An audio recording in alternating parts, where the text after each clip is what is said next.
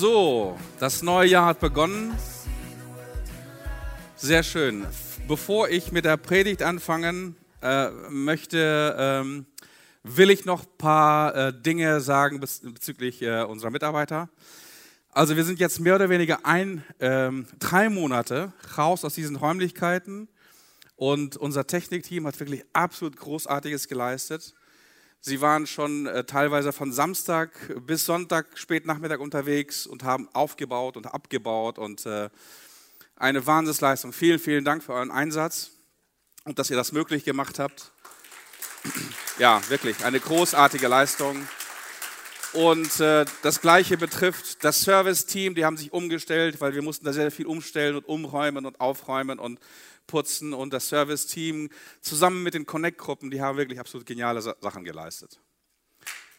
Ja, wirklich. Vielen, vielen Dank. Und äh, Heiligabend war sowieso jenseits von äh, all dem, was wir bis jetzt gemacht haben. Äh, und das, dieses Feedback haben, geben wir nicht nur wir uns, sondern auch die Stadt und diejenigen, die wir als Gäste eingeladen haben, uns. Vielen, vielen Dank für den Einsatz von allen. Also es war ein ganzes Heer von Mitarbeitern. Vielen, vielen Dank euch für den Einsatz, für eure Kreativität. Ich danke besonders für, an Stefan, Stefan Feimann, der der, äh, der Programmdirektor war und der das Ganze, die ganzen Fäden zusammengehalten äh, äh, hat. Ähm, und natürlich an alle Mitarbeiter. Vielen, vielen Dank euch.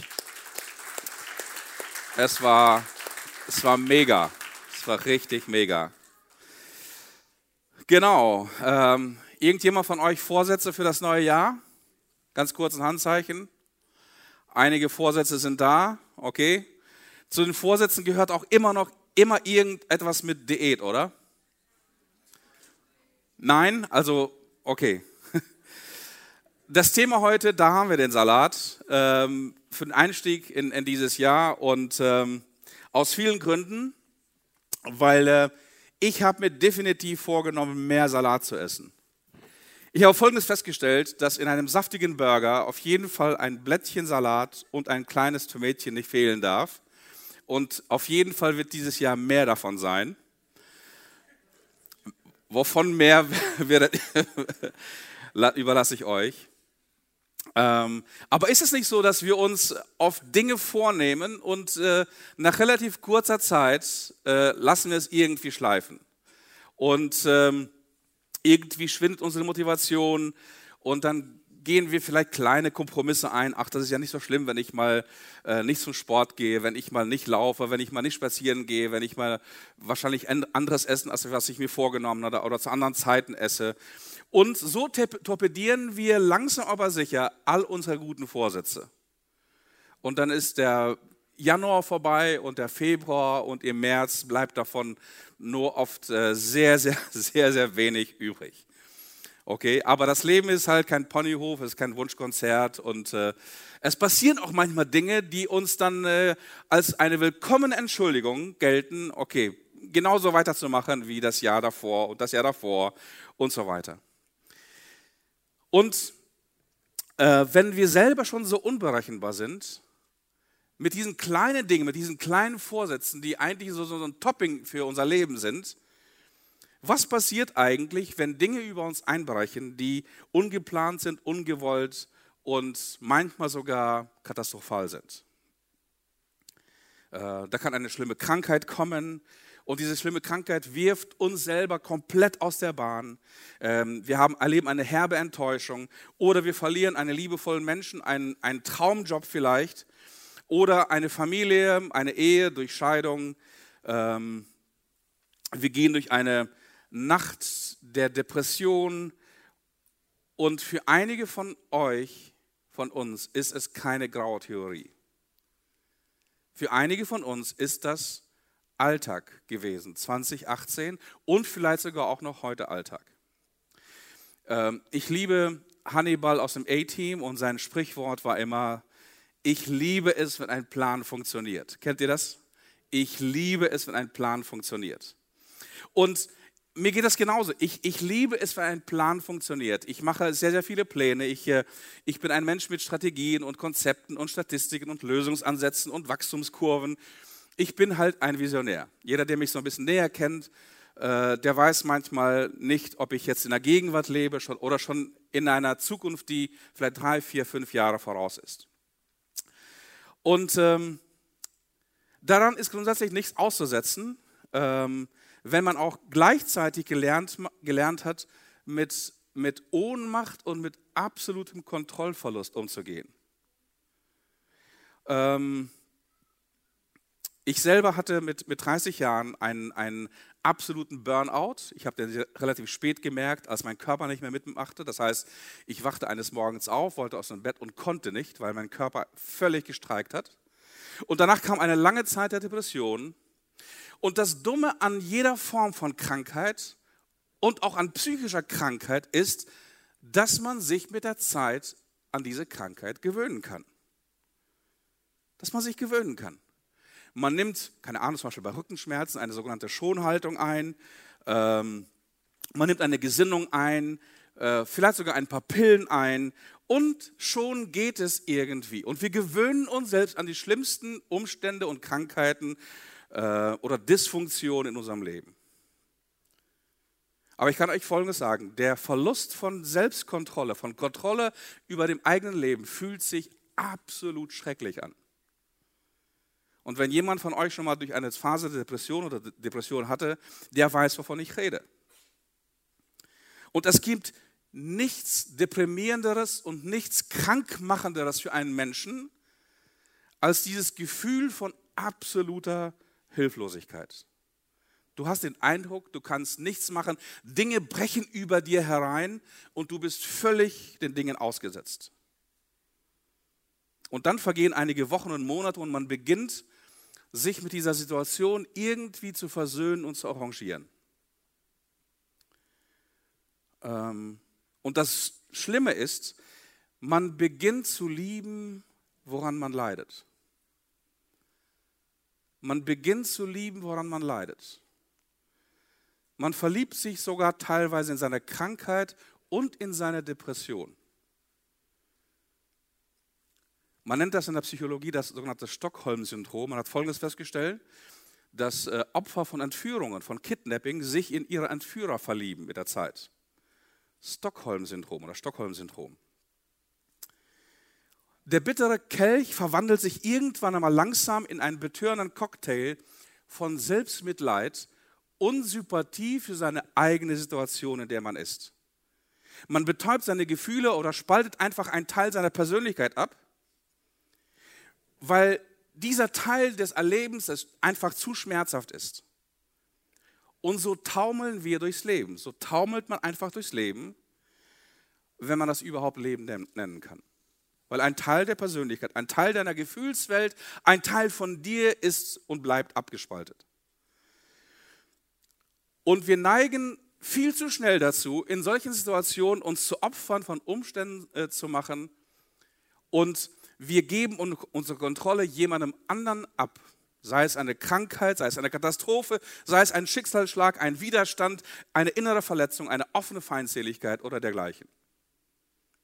Irgendwann einmal versöhnen wir uns selbst mit einer solchen schlimmen Situation oder Krankheit oder Umstand in unserem Leben.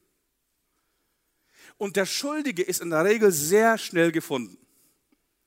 Entweder ist der Schuldige ich selbst bin ich, bin ich ich selbst und ich ohrfeige mich innerlich bis zum Exitus. Eine innere Zerfleischung. Oder der Schuldige ist außerhalb von uns, jemand anders, und dann wissen wir ganz genau, an wen das gelegen hat. Und das ist dann der Ausdruck, den wir sagen, okay, da haben wir den Salat. Da haben wir den Salat. Manchmal haben wir uns die Salat selber eingebrockt, manchmal irgendwie von außen fremde oder Umstände oder Ereignisse, die über uns hereingebrochen sind. Und das kommt, wie es kommt. Und viele, viele Menschen und auch Christen nehmen in solchen Zeiten eine sogenannte fatalistische Gesinnung ein. Weißt du, was eine fatalistische Gesinnung ist? Eine fatalistische Gesinnung hat nichts mit Vater zu tun, sondern mit Fatalismus. Und es bedeutet, man kann eh nichts ändern. Die Moslems sagen Inshallah, wenn Allah will. Und die Christen sagen das Gleiche wenn Gott will. Ach, ich finde mich, es gibt sehr, sehr fromme fatalistische Gesinnungen. Wenn Gott will, dann wird sich schon irgendwas ändern. Aber eigentlich kann man, und ich will auch nichts an dieser Situation ändern. Es ist wahrscheinlich meine Bestimmung. Oder viele Christen, es, es klingt sehr, sehr fromm bei Christen. Man kann die beklopptesten Dinge sehr, sehr fromm formulieren. Das ist mein Kreuz. Kennt ihr das? Von der Mutti, die mit ihren Kindern nicht klarkommt oder mit ihrem Haushalt. Das ist mein Kreuz. Oder jemand, der einfach mit einer Krankheit lebt und irgendwie sich damit abgefunden, das ist mein Kreuz. Es hat nichts mit dem Kreuz zu tun, was wovon Jesus gesprochen hat, aber man geht in diese fatalistische Gesinnung hinein, man kann sowieso nichts mehr ändern. Aber das kann doch kein Lebensentwurf sein, oder? Ich weiß es nicht genau, was du dir vorgenommen hast für dieses Jahr. Und einige haben großartige Pläne gemacht, auch wir als Kirche haben Pläne gemacht, wir haben Strategien entworfen, einige sind auf uns zukommen, einige Veränderungen hat Andi schon angekündigt. Ähm, aber eines ist für 2019 so sicher wie das Amen in der Kirche. Widerstände werden kommen. Rückschläge werden kommen. Herausforderungen werden kommen. Unwägbarkeiten werden kommen. Wir leben in einer zerbrochenen Welt und diese Dinge gehören dazu. Aber Christen fliehen nicht aus dieser Welt. Christen fliehen nicht aus dem Schmerz und sie fliehen auch nicht aus der Realität. Christen fliehen ins Gebet. Und die Frage ist, wie reagieren wir auf Widerstände und Ereignisse, die uns einfach mal so auf uns zukommen und uns passieren? Ich will dir eines sagen. Das Leben besteht aus 10% von dem, was dir widerfährt und aus 90 Prozent aus dem, wie du darauf reagierst. Das Leben besteht nur aus 10 Prozent aus dem, was dir passiert und aus 90 Prozent, was du daraus machst. Ich will dir heute eine Geschichte von einem jungen Mann erzählen. Und ich weiß es nicht genau, gibt es Leute jetzt in, in uns, äh, bei uns hier heute Morgen, die irgendwie zwischen dem 15. und 17. Lebensjahr sind. Einmal ganz kurz aufstehen. Ganz kurz, die 15- bis 17-Jährigen, bitte alle aufstehen. So, bleibt mal einmal stehen. Also, und dreht euch mal vielleicht um, dass euch die Leute sehen. Schaut euch, schaut euch diese Mädels, diese hübschen Mädels und Jungs an. Habt ihr sie im Blick? Und jetzt stell, stell dir mal vor, einer von ihnen wird den Lauf, den Lauf der Geschichte verändern. Und zwar nicht als Erwachsener, sondern mit seinen 15 Jahren. Und jetzt, Dankeschön, ihr dürft sitzen, vielen Dank.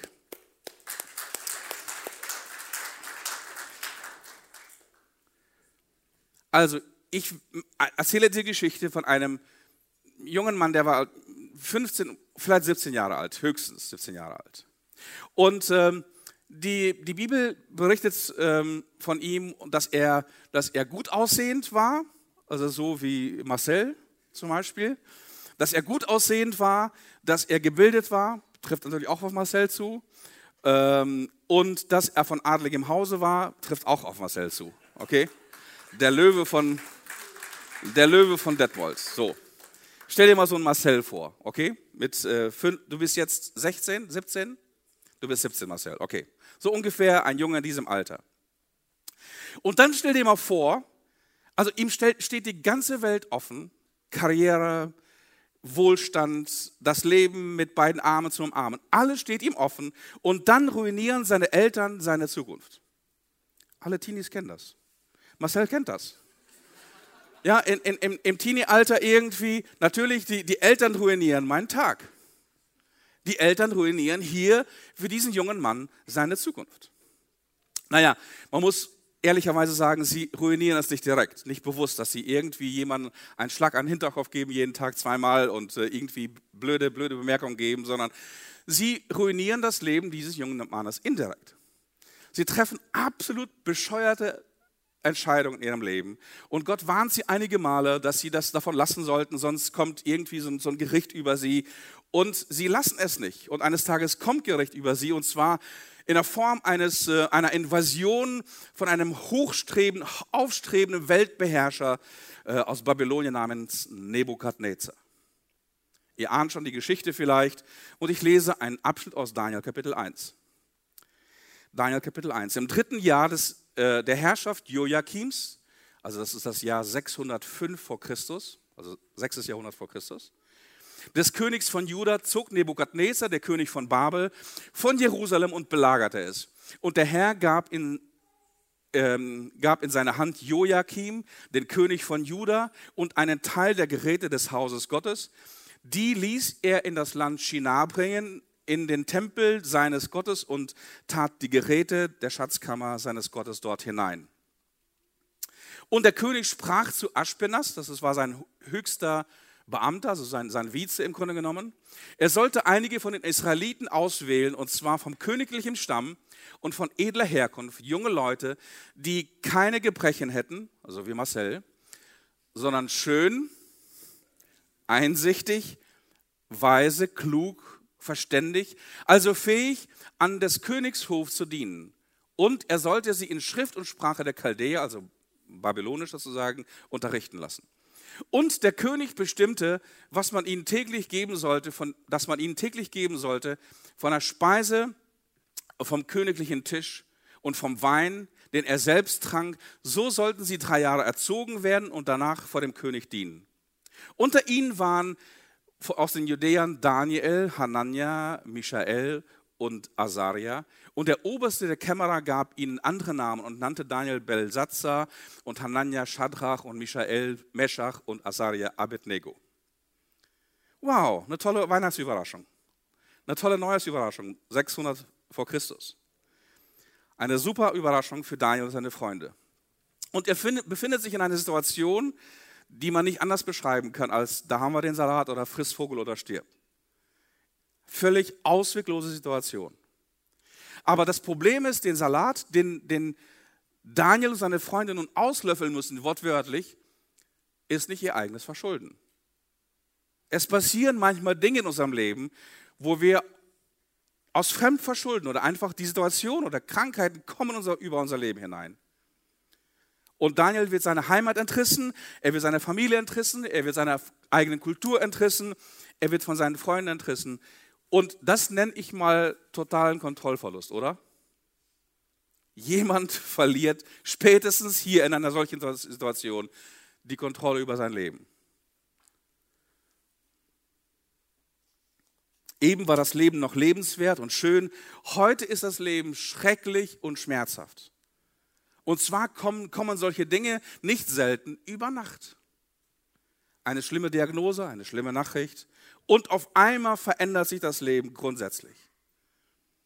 Und plötzlich wird dein Leben von Dingen oder von Menschen bestimmt und beherrscht, deren Name du noch nicht mal richtig aussprechen kannst. Aschpenas.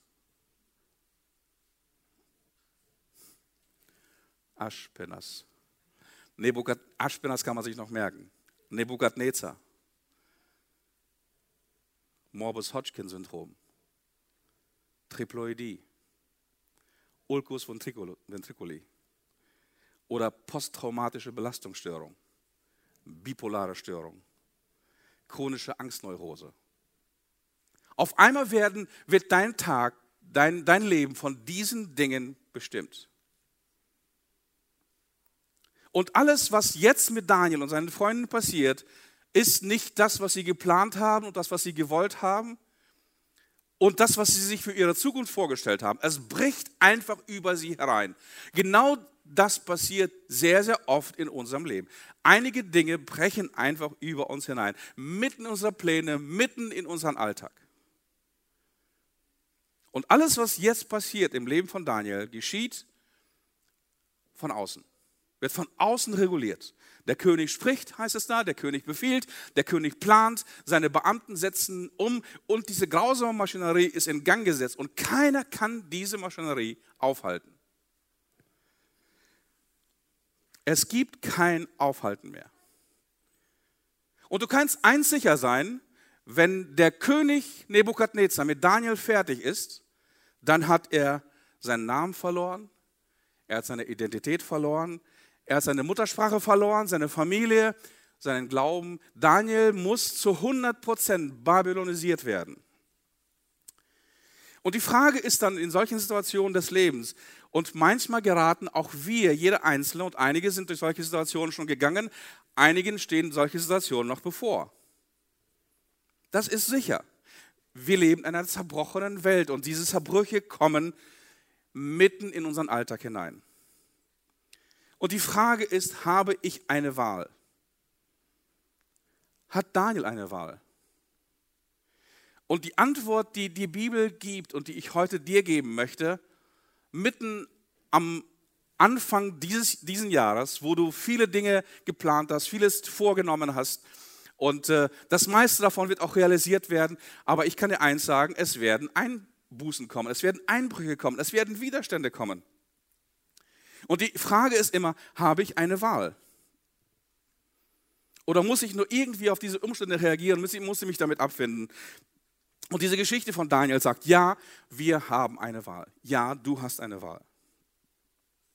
Wenn dieser, wenn dieser feuerspeiende Drache der Angst, der über, über dir hinwegschwebt und den Horizont verdunkelt, äh, da ist, dann hast du eine Wahl. Du hast eine Wahl und ich habe eine Wahl. Wir haben immer eine Wahl. Wir haben drei verschiedene Möglichkeiten. Jedes Mal, wenn solche Dinge uns zustoßen, wir haben drei Möglichkeiten immer. Entweder wir kämpfen, wir laufen weg oder wir erstarren. Fight, flight, freeze. Fight, flight, freeze. Entweder wir laufen weg oder wir kämpfen oder wir erstarren. Und jeder betrifft im, im Laufe einer solchen Ereignisse immer eine bewusste Entscheidung, wie er auf die verschiedenen Prüfungen des Lebens reagieren will. Und ich kann, kann dir eines sagen, einige sagen, nee, ich bin jetzt, sie fühlen sich so hilflos, dass sie sagen, nein, ich habe ja keine Entscheidung getroffen. Wenn jemand keine Entscheidung in solchen Situationen getroffen hat, hat er folgende Entscheidung getroffen. Er hat immer die Entscheidung für Freeze getroffen, für Erstarren für den Zustand der Hilflosigkeit. Immer. Und Erstarren in Angst und Unfähigkeit angesichts einer fremden Macht ist das, was wir üblicherweise tun, wenn Angst in unser Leben hineinkommt. Aber dieses Monster Angst sieht in jedem Leben von uns anders aus. Bei dem einen ist das vielleicht eine, eine innere Verwundung, bei dem anderen ist das irgendwie die Last der Vergangenheit, die aufbricht. Und bei anderen Menschen können das übergriffige Menschen oder gleichgültige Menschen sein. Bei Daniel heißt dieses Monster, was über seinem Leben schwebt und sein Leben jetzt bestimmt, dieses Monster heißt babylonisches Reich, beziehungsweise es personifiziert in der Person von, des Königs Nebukadnezar. Und die Frage ist, was machen wir in solchen Situationen? Wir kennen das. Was macht Daniel in einer solchen Situation? Da lesen wir weiter. Aber Daniel nahm sich in seinem Herzen vor, dass er sich mit des Königs Speise und mit dem Wein, den dieser trank, nicht unrein machen wollte und bat den obersten Kämmerer, dass er sich nicht mit diesen Sachen unrein machen müsse. Nun, was ist denn an diesem Salat oder diesem, an diesem Essen verkehrt? An diesem Essen ist aus der, der Sicht und aus dem Glauben von Daniel Folgendes verkehrt, weil all die Speisen, die der Nebukadnezar vorher gegessen hat, wurden vorher den Göttern Babyloniens geopfert. Das hieße für Daniel und seine Freunde, sich am Götzendienst zu beteiligen. Deswegen verneinen sie diese Speisen und lehnen sie ab. Jeder von uns trifft Entscheidungen. Daniel trifft die Entscheidungen tief, tief aus seiner Überzeugung des Herzens aus seiner Gesinnung, aus seinem Glauben, die sein Leben regiert.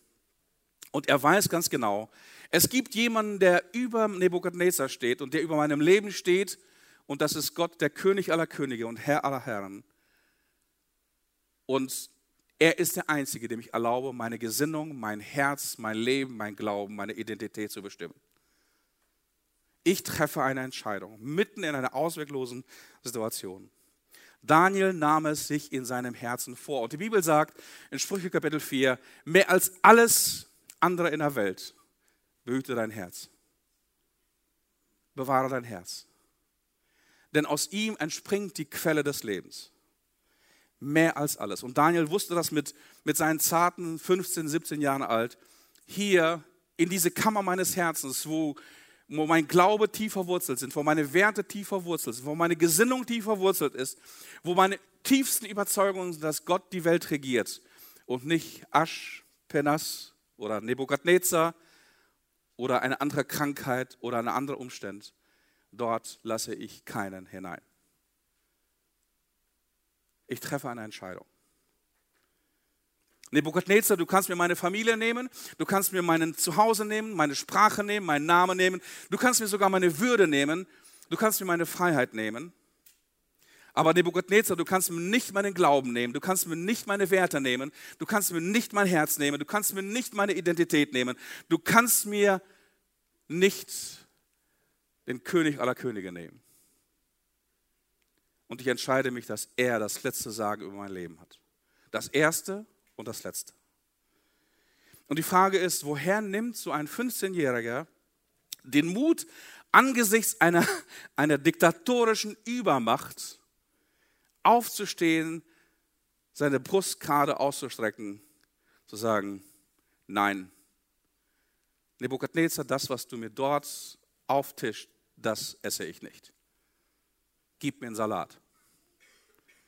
Gib mir einen Salat und das wird meine Speise sein.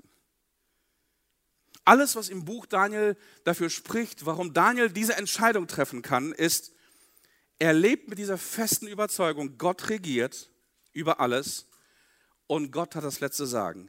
Gott regiert über Menschen und über Mächte, er regiert über Umstände, über meine Krankheiten, über meine Einbrüche und über die Monster der Angst, die über mich gerade herfallen. Gott regiert über Könige und Politiker, Gott regiert über Nebukadnezar und Aschpenas und Gott regiert über mir. Und das ist, glaube ich, so die wichtigste Entscheidung, die du und ich für 2019, für dieses neue Jahr treffen können. Wer regiert über dein Herz? Wer regiert über dein Leben? Wer bestimmt deinen Glauben und deine Werte? Und ähm, setze Gott wirklich über alles in deinem Leben. Und lass nicht zu, dass weder Umstände noch andere Menschen noch andere Mächte noch Krankheiten noch Ängste dein Leben bestimmen und dein Leben regieren. Sie werden es versuchen. Sie werden es immer wieder versuchen. Immer wieder werden sie dir befehlen und äh, in dein Herz, in deine Gedanken, in deine Ängste hineinreden, in deine Seele hinein Einfluss nehmen, dass sie regieren dürfen. Deine und meine Entscheidung. Wir können auf dreierlei Art und Weise reagieren. Fight, flight, freeze. Äh, kämpfe oder fliehe oder erstarre. Setze Gott an die erste Stelle in deinem Leben. Wie passiert das im Leben von Daniel? Wie kann das bei dir und bei mir passieren? Was bedeutet das ganz, ganz praktisch auf den Alltag bezogen, dass ich Gott in meinem Leben regieren lasse? Das, dieses Regiment Gottes in deinem und in meinem Leben kann nur passieren mit einer Grundvoraussetzung. Und ohne diese Grundvoraussetzung kann Gott in deinem und in meinem Leben nicht regieren. Und diese Grundvoraussetzung ist ein altes deutsches Wort, heißt Gehorsam. Gehorsam. Weißt du, wie, wie man das Reich Gottes definiert? Das Reich Gottes ist die Sphäre, in der, der das passiert, was Gott will. Wenn du im Reich Gottes leben willst, unter dem Einfluss, unter dem Einfluss des Königs, und wenn du willst, dass der König dein Schicksal und dein, deine Geschichte regiert, mitten unter der Herrschaft von, von Nebukadnezar, dann bedeutet das Gehorsam. Das Reich Gottes ist überall dort, wo Menschen gehorsam sind. Und wir sehen den Einbruch des Reiches Gottes jetzt in das Le im Leben dieses 15-Jährigen. Und vielleicht sagst du, naja, okay, ich, ich weiß ja nicht, nicht immer in meinem Leben, was der Wille Gottes ist. Das musst du auch nicht. Ich bin mir überzeugt, dass dieser 15-Jährige nicht den ganzen Ratschluss Gottes konnte, schon, kan kannte und schon gar nicht die geheimen Pläne Gottes mit deinem und meinem, mit meinem Leben, mit seinem Leben. Gehorsam zu sein bedeutet, das, was ich erkannt habe über Gott und über seinen Willen, das setze ich um. Und ich, ich, bin überzeugt, die meisten von uns wissen viel, viel mehr über Gott und über seinen Willen als Daniel damals mit 15 Jahren. Gehorsam bringt dich direkt unter die Herrschaft Gottes, in die Sphäre hinein, wo Gott ist und wo Gottes Gegenwart ist und wo Gott regiert. In der Bibel heißt es in 1. Petrus Kapitel 5, demütigt euch unter die mächtige Hand Gottes, damit er euch erhöhe zu seiner Zeit. Demütigt euch unter die mächtige Hand Gottes, damit er euch erhöhe zu seiner Zeit. Es gibt ein kleines Geheimnis von Daniel. Das Geheimnis von Daniel ist, er war bis zum Ende seines Lebens Vize-Regierender, sowohl im babylonischen Reich wie auch später im Medo-Persischen Reich. Bis zum König Kyros, der hier zum Schluss des Kapitels erwähnt wird. Demütigt euch unter die mächtige Hand Gottes. Daniel hat sich nicht von Nebukadnezar, noch vor seinem Willen, noch vor seinen Bildern, noch vor seinem Essen gebeugt. Und Gott hat ihn erhöht. Wenn du willst, dass Gott dich erhöht, wenn du willst, dass Gottes Gegenwart spürbar und erfahrbar in deinem Leben ist, dann ist die Grundvoraussetzung, ich unterordne mich. Ich bin gehorsam. Ich lasse Gott wirklich regieren. Und Demut, was wie die Bibel es beschreibt, bedeutet nicht, dass du ein Kriecher wirst. Demut bedeutet nicht, dass du ein Fußabtreter wirst. Demut bedeutet, ich unterwerfe mich hundertprozentig unter die Herrschaft Gottes. Ich unterwerfe mein Herz, mein Denken, mein Willen, mein Alltag, meine Entscheidungen hundertprozentig dem Willen Gottes. Und wer sich vor Gott im Gehorsam beugen kann, der kann vor dieser Welt aufrecht stehen. Willst du aufrecht stehen dieses Jahr? Egal in welchen Entscheidungen, in welchen Umständen deines Lebens. Die Grundvoraussetzung ist, dass du dich vor Gott beugen kannst. Wer sich vor Gott beugen kann, der kann den Umständen und Widerständen des Lebens ins Angesicht schauen und widerstehen im Namen Jesu. Der kann aufrecht stehen. Und in diesem Augenblick der Entscheidung passiert etwas im Leben von Daniel. Ich lese weiter. Und Gott gab Daniel, dass ihm der oberste Kämmerer, das ist der Vize des Nebukadnezar im Grunde genommen, der oberste Kämmerer, der Vize des, des, des Nebukadnezar, dass er ihm günstig und gnädig gesinnt wurde. Eine Entscheidung des Gehorsams bringt dich weiter als viele, viele tolle Erkenntnisse. Eine Entscheidung des Gehorsams bringt dir eine Promotion, ein Erfolg, ein Fortschritt, eine Gunst und Gnade, selbst bei den Regierenden mitten in dieser Welt. Und dieser Aschwenas sprach zu ihm, ich fürchte mich vor meinem Herrn, dem König, der ähm, euch eure Speisen, euren Trank bestimmt hat. Warum sollt, äh, soll er sehen, dass eure Gesichter schmächtiger sind als die der anderen jungen Leute eures Alters? So brächtet ihr mich bei dem König um mein Leben. Da sprach Daniel zu dem Aufseher, der der oberste Kämmerer über Daniel, Hanania, Michael, Hazaria gesetzt wurde. Versuch's doch mit deinen Knechten zehn Tage lang und lass uns Gemüse. Jetzt kommt die Brücke, okay, zu diesem Bild, okay. Lass uns diese Zeit Gemüse essen und nur Wasser trinken. Und dann lass dir ähm, unser ähm, Ansehen, uns ansehen und das der jungen Leute. Und wenn wir schlechter aussehen, dann kannst du uns die Speise des Königs geben. Wenn wir besser aussehen, im Grunde genommen, dann machen wir so weiter. Und er hörte auf sie und versuchte es mit ihnen zehn Tage lang. Und wir wissen, wie diese Geschichte weitergeht.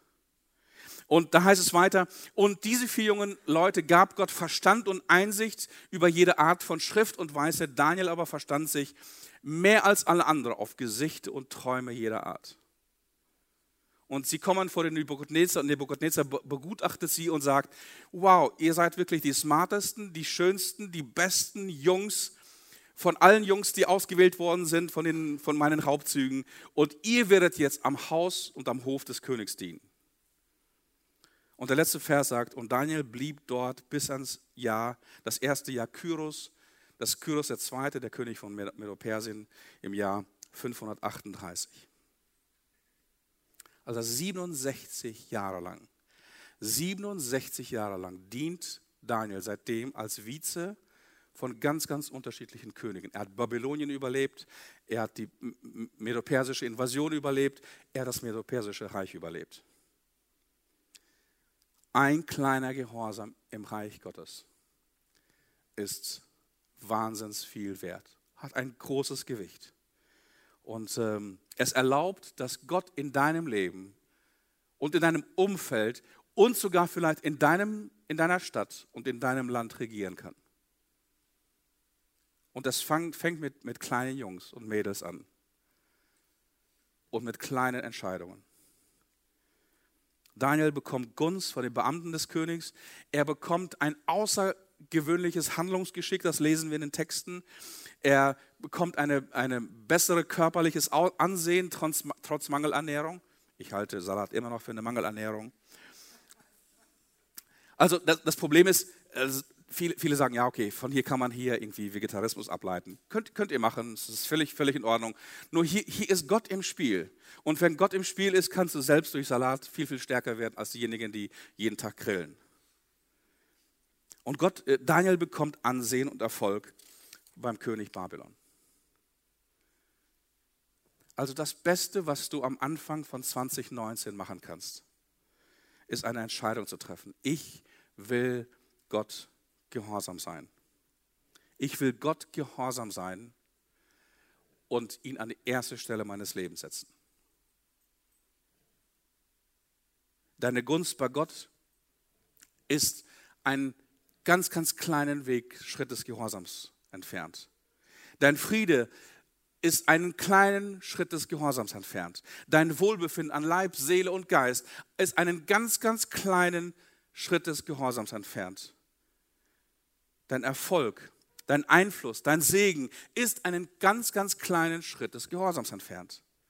Und die Bibel sagt, ein langes Leben von dir und von mir ist einen ganz, ganz kleinen Schritt des Gehorsams entfernt. Die Bibel sagt, ihr Kinder, gehorcht euren Eltern. Dieses Gebot hat eine Verheißung, damit ihr ein, ein langes Leben habt. Damit ihr ein langes Leben habt dein langes Leben hat etwas mit kleinen Gehorsam zu tun. Deine Beförderung in deiner Firma, in deinem Umfeld hat nur einen kleinen Gehorsam, ist nur einen kleinen Gehorsam entfernt. Dein finanzieller Segen dieses Jahr ist nur einen kleinen Gehorsam entfernt.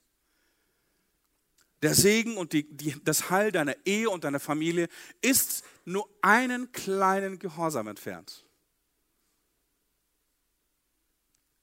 Es sind nicht diese großen, überragenden Vorsätze, die uns alle in Staunen versetzen, die unser Leben wirklich verändern. Es sind kleine Dinge des Gehorsams. Und wenn wir diesen kleinen Dingen des Gehorsams leben, Entscheidungen treffen, dann werden wir Folgendes erleben. Eine Invasion des Reiches Gottes, der Königsherrschaft Gottes, mitten in unseren Alltag. Ich will es einfach machen. Ich will es sehr, sehr einfach machen. Wie du auf der Alltagsbasis in deinem Alltag entscheiden kannst, wo du gehorsam sein sollst, wie du gehorsam sein sollst und wie die Invasion des Reiches Gottes jetzt in solchen Augenblicken, ganz normalen Augenblicken des Alltags in dein Leben hineinkommen kann. Eine Frage. Also ein Gehorsamscheck für den Alltag. Was würde Jesus tun, wäre er jetzt an meiner Stelle. Ihr kennt diese Bändchen, what, what will Jesus do? Okay. Ich erweitere das nochmal um, um diesen Aspekt. Was würde Jesus tun, wäre er jetzt an meiner Stelle? Stell dir mal vor, es kommt ein, ein Ereignis, das dir Angst machen will, das Monster der Angst kommt über dich und, und du stellst dir die Frage, was würde Jesus tun, wäre er jetzt an meiner Stelle?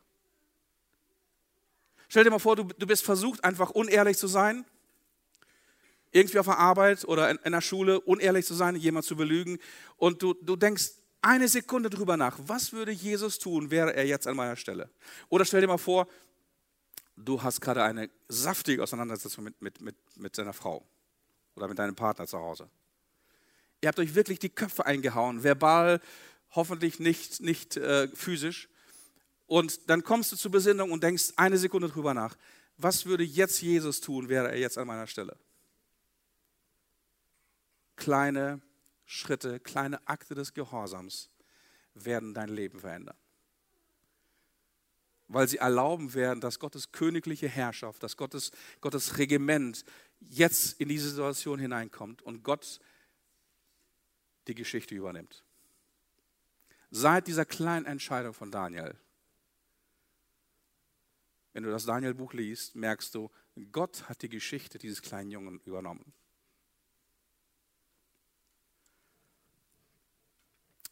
Es ist eine Geschichte zu schreiben, 2019. Und die Frage ist, wie die geschrieben wird. Kannst du etwas dafür tun? Ja. Gott segne dich.